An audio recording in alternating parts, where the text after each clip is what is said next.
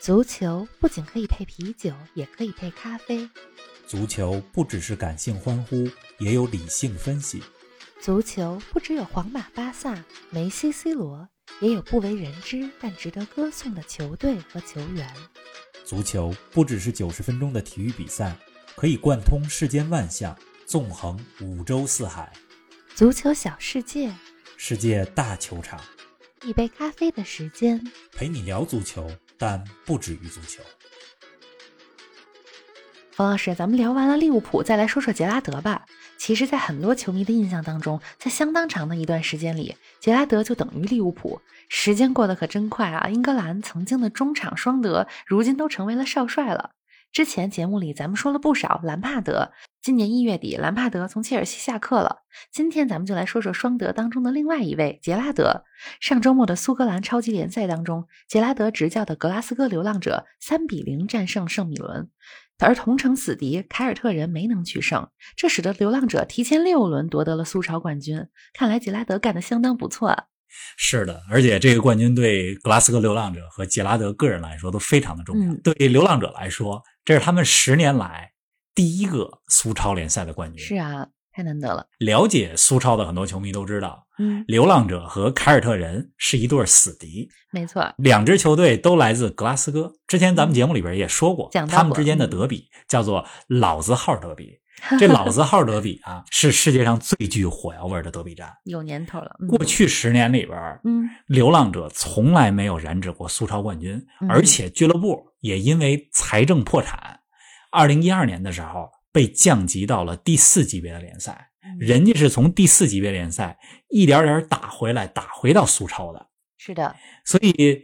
眼看着凯尔特人连续拿了九年苏超联赛的冠军啊，今年流浪者终于把这冠军给夺回来了。对呀、而且对杰拉德个人来说，嗯这也是他作为教练的第一个冠军。嗯，今年是他执教格拉斯哥流浪者的第三个赛季，前两个赛季啊，都以十分左右的劣势排在联赛的第二。差一点儿。嗯但是这支球队在他的调教之下一直在进步，嗯，尤其这个赛季战绩非常的辉煌。特别值得一提的是，咱们刚才一直在说提前夺冠，是的，那是因为苏超全年有三十八轮，嗯，这个联赛刚进行到三十二轮，嗯，人家已经取得了二十八胜四平这么骄人的战绩，哎，太等厉于害还了。有六轮没打，就已对经啊提前锁定了冠军。嗯，而且得失球比是进了七十七个球，仅丢了九个球。你看这防守的数据啊，三十多场比赛才丢了不到十个球，对呀、非常厉害了。这放在全欧洲所有的联赛里都是顶尖战绩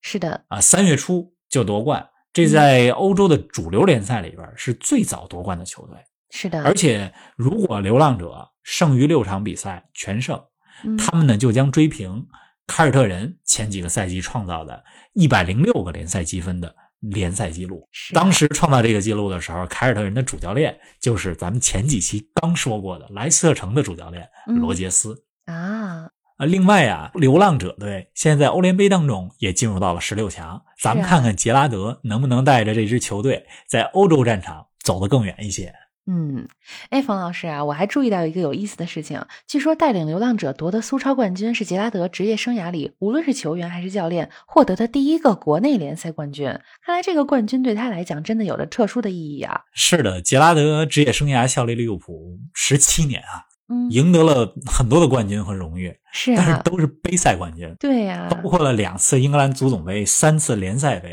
嗯，欧洲，呃，一次是欧联杯，一次是欧冠。这是欧的冠呢，就是大家最熟悉的2005年的伊斯坦伊布斯尔坦奇布尔，迹，嗯，零比三落后，三比三扳平 AC 米兰，点球大战战胜 AC 米兰的是的，那场比赛。但是杰拉德 从来没有捧起过英超联赛的冠军奖杯，这也是他嗯球员生涯是个遗憾了，最大的一对，个遗憾。嗯一五年的时候，杰拉德呢离开了利物浦啊，嗯去美国职业大联盟的洛杉矶银河踢了一个多赛季，但是嗯在美国踢球期间也没有染指联赛冠军，也没有，所以嗯球员生涯没获得过国内联赛的冠军。少这么一个，他在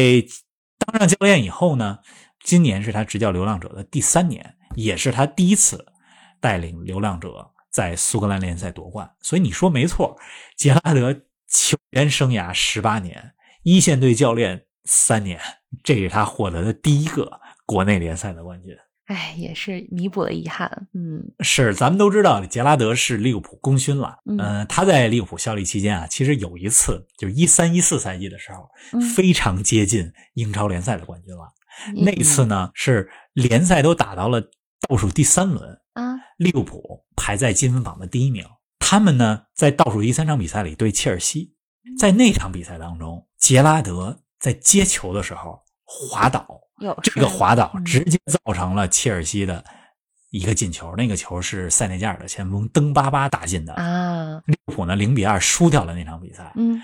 最终那个赛季的冠军也属于曼城。所以那个赛季的杰拉德，他整体表现是非常出色，联赛当中进了十三个球，对呀嗯有十三次助攻，但是就是因为对就这切尔西的一下嗯这场比赛一个个人失误，直接导致利物浦丢掉了当年英超联赛的冠军，让他非常郁闷。痛失啊，后来自 己也说，那场比赛之后，他经历了人生当中最低谷的三个月的时嗯间。但是啊，这么个失误并不影响杰拉德退役的时候被认为是利物浦嗯呃球队的传奇啊、呃尤其是二十一世纪以来，他嗯杰拉德就等于利物浦啊，杰拉德等于二零嗯零零年到二零一五年期间这十五年的利物浦。你说的没错，可以划等 号。对呀、他代表利物浦一共踢了五百零四场比赛没错，进了一百二十个球，而且是利物浦历史上出场次数最多的队长，嗯，呃，也是利物浦在欧冠当中的最佳射手，进了三十个球。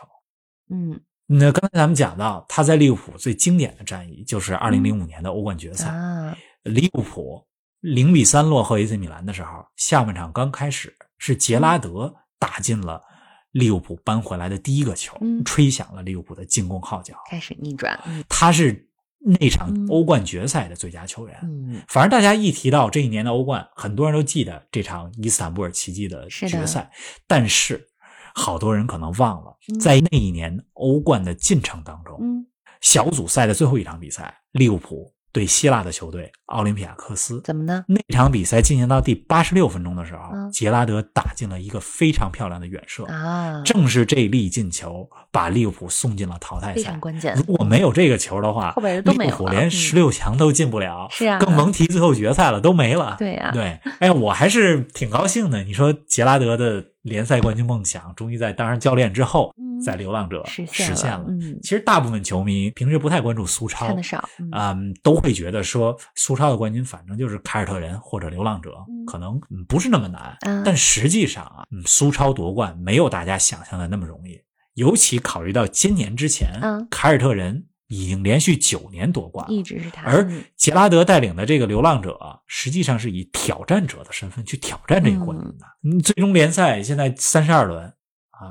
人家流浪者领先凯尔特人二十个积非常分优秀，这是嗯非常骄人的战绩。是哎对的，刚才讲到这个冠军对格拉斯哥流浪者意义非凡。之前节目里咱们也讲到过不少次流浪者与凯尔特人的德比，再给我们说说现在这支流浪者队的情况吧，包括队中有哪些知名球员啊之类的。之所以说杰拉德带队夺冠特别不容易，含金量很高，嗯也是因为现在这个流浪者队当中啊，没有超级球星。哦，很多球员你放在英超里边都是打不上主力的。嗯你像这个赛季流浪者进球最多的边后卫塔夫尼尔，嗯这是五六年前从英格兰第三级别联赛里边的布里斯托尔城转会哎到流浪者 的。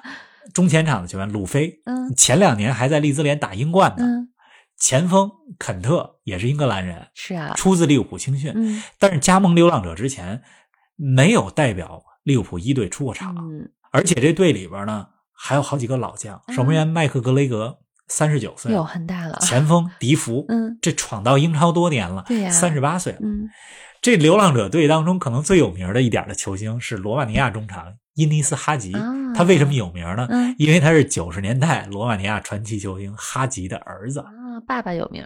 总之，杰拉德手里边的牌嗯并不是两个王四个二的那种牌，在移动程度上，你甚至可以说他是用乙级牌打出了甲级战绩啊。嗯，人对吧家安排的好啊，嗯对，而这个老场德比啊，或者叫老字号德比，真的非常有故事。嗯两队之间的恩怨不仅是竞技层面，还有宗教层面。嗯之前咱们讲过，凯尔特人呢，他有着爱尔兰传统，嗯，也是天主教球迷为主的球队。是啊这，流浪者的支持者主要是新教徒。嗯这俩队他们是苏格兰最成功的球队，嗯两个队加一块儿，一共夺得了一百零六次苏超的冠军。是的流浪者这边五十五次，嗯凯尔特人这边五十一次。呃嗯两队之间呢，这个老字号德比火药味儿非常浓。是啊，呃，人家是坊间有一个传闻，嗯就是怎么说说这两个队打德比的时候，格拉斯哥各大医院的急诊啊接诊数量都会有所增加， 这么厉害，就是 两队之间球迷经常容易干架。有冲突，嗯，今年流浪者夺冠，啊，它有着非常不同寻常的意义。为什么呢？这不仅是因为这十年里边的首个冠军，嗯还因为呢，也是这家俱乐部嗯，从整个联赛体系的底层慢慢打上来，打到苏超之后夺得的第一个冠军。啊，之前咱们讲到了，一二年因为财务危机被嗯降到了第四级别联赛，是啊，他们用了四年时间嗯重新回到苏好超不，容易回来了，又用了五年时间夺得了苏超的冠军。嗯，如果今年不夺冠，对手凯尔特人他们就会十连冠。对呀， 十连冠也是多爽两啊，。队连续夺冠的历史了 是的，所以凯尔特人没能十连冠，嗯，哎，流浪者今年夺冠了。呃嗯另外特别值得一提的是哈，什么呢？下一轮的苏超当嗯中，三月二十一号，流浪者客场对凯尔特人，又凯尔特人呢全队将列队欢迎又冠军球队流浪嗯者。这对流浪者来讲是个莫大的荣誉，对凯尔特人来讲是个极大的耻辱。这句话怎么说来着？伤害性不大，侮辱性极 强。是的，嗯而且这次夺冠之后，流浪者五十五次苏超夺冠，嗯，这作为一家俱乐部啊，嗯、他们是世界上夺得奖杯次数第二多的球队，啊，仅次于埃及的球队有阿尔埃赫利。嗯而且五十五次苏格兰联赛冠军也让他们成为全世界范围内夺得国内顶级联赛冠军最多的俱乐部。嗯。哎，这个球员时期的杰拉德啊，无论是在利物浦还是英格兰的国家队，都是担任队长的，在场上呢和更衣室里都体现出了领导力。那他现在也把这种领导力带到了教练岗位上。我觉得每个教练都有不同的执教风格。方老师，从你观察杰拉德执教流浪者来说，你觉得杰拉德是怎样的一个教练呢？我听过杰拉德的几个采访，也看过关于他在流浪者执教的一些报道、嗯一些故事。我觉得他是一个大有前途的教怎练么。说？嗯，杰拉德呢有着非常强烈的求胜欲嗯望。他刚执教流浪者的时候，流浪者和呃英格兰的球队维冈竞技嗯踢过一场友谊赛。嗯那场比赛，他对待友谊赛的态度就跟对待杯赛决赛一样，啊，同样认真。所以你能看出来每场比赛非常认真。嗯另外，听过他的采访之后啊，你会发现杰拉德他说话非常简单直接。啊，对于球员来讲啊，他实际上非常喜欢，就是听教练讲特别清晰的战直术接，说不要重用点太复杂的语言。是的，嗯，对。另外呢，杰拉德的身边儿啊，实际上有着一群能力非常强，而且和他很互补的助教团队。嗯你像他的助教麦卡利斯特嗯是苏格兰人，嗯呃，也曾经在英超打拼多年，啊还效力过利物浦，是的跟杰拉德做过队友呢。他对苏格兰和苏超是非常了解、嗯啊。另外，一队的教练迈克尔·比尔，嗯他可以说是一个战术大师，也是英格兰人。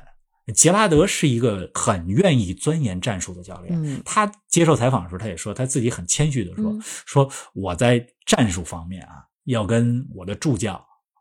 啊、迈克尔·比尔比起来，我落后他十年甚至十五年。嗯啊，所以我呢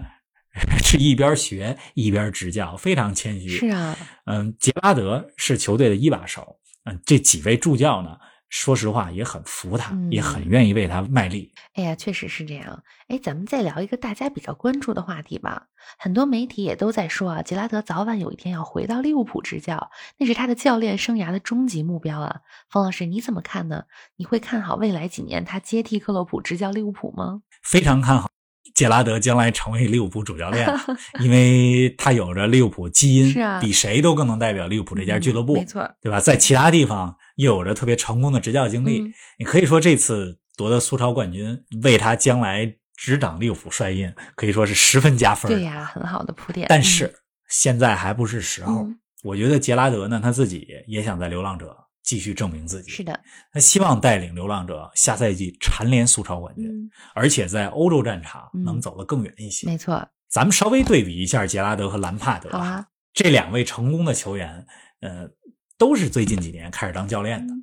这个对兰帕德来讲，执教切尔西实际上是有点早，嗯他自己没准备好。是的，之前咱们在他下课的时候也做过分析啊。嗯说兰帕德实际上还不能胜任切尔西的工作，但这也不赖他，嗯，因为这是一个不能拒绝的机会，对啊吧？对于杰拉德来讲，我觉得执教流浪者是一个非常适合他的舞台。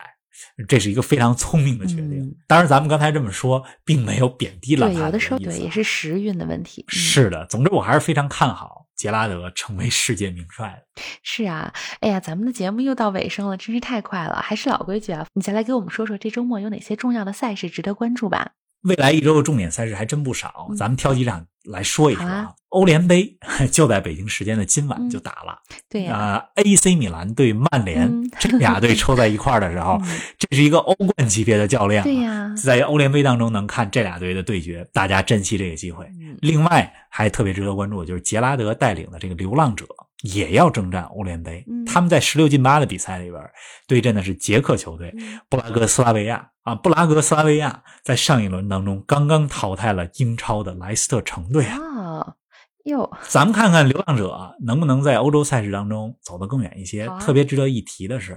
二零零八年流浪者进过欧联杯的决赛。嗯但是他们进了决赛之后，输给了俄罗斯的圣彼得堡泽尼特。嗯那场决赛是在曼彻斯特踢的。嗯，这流浪者啊，在全世界有着非常广泛的球迷基础。嗯没，错儿，据说那场决赛二十万流浪者哇的球这么多迷人啊涌入了曼彻斯特嗯。嗯对，嗯呃，另外这周末英超北伦敦德比，阿森纳对阵热刺。嗯下周中欧冠最后四场十六强战啊，第二回合的比赛是啊也将打响。嗯切尔西对马对竞，呀、亚特兰大的皇马，全都是值这得两看场看都的是焦点战。哎呀，咱们要持续关注未来一周的重要的比赛，也继续期待着利物浦能够早日走出低谷，杰拉德呢能在教练生涯登上巅峰，继续持续辉煌。咱们下期节目不见不散，冯老师再见。不见不散。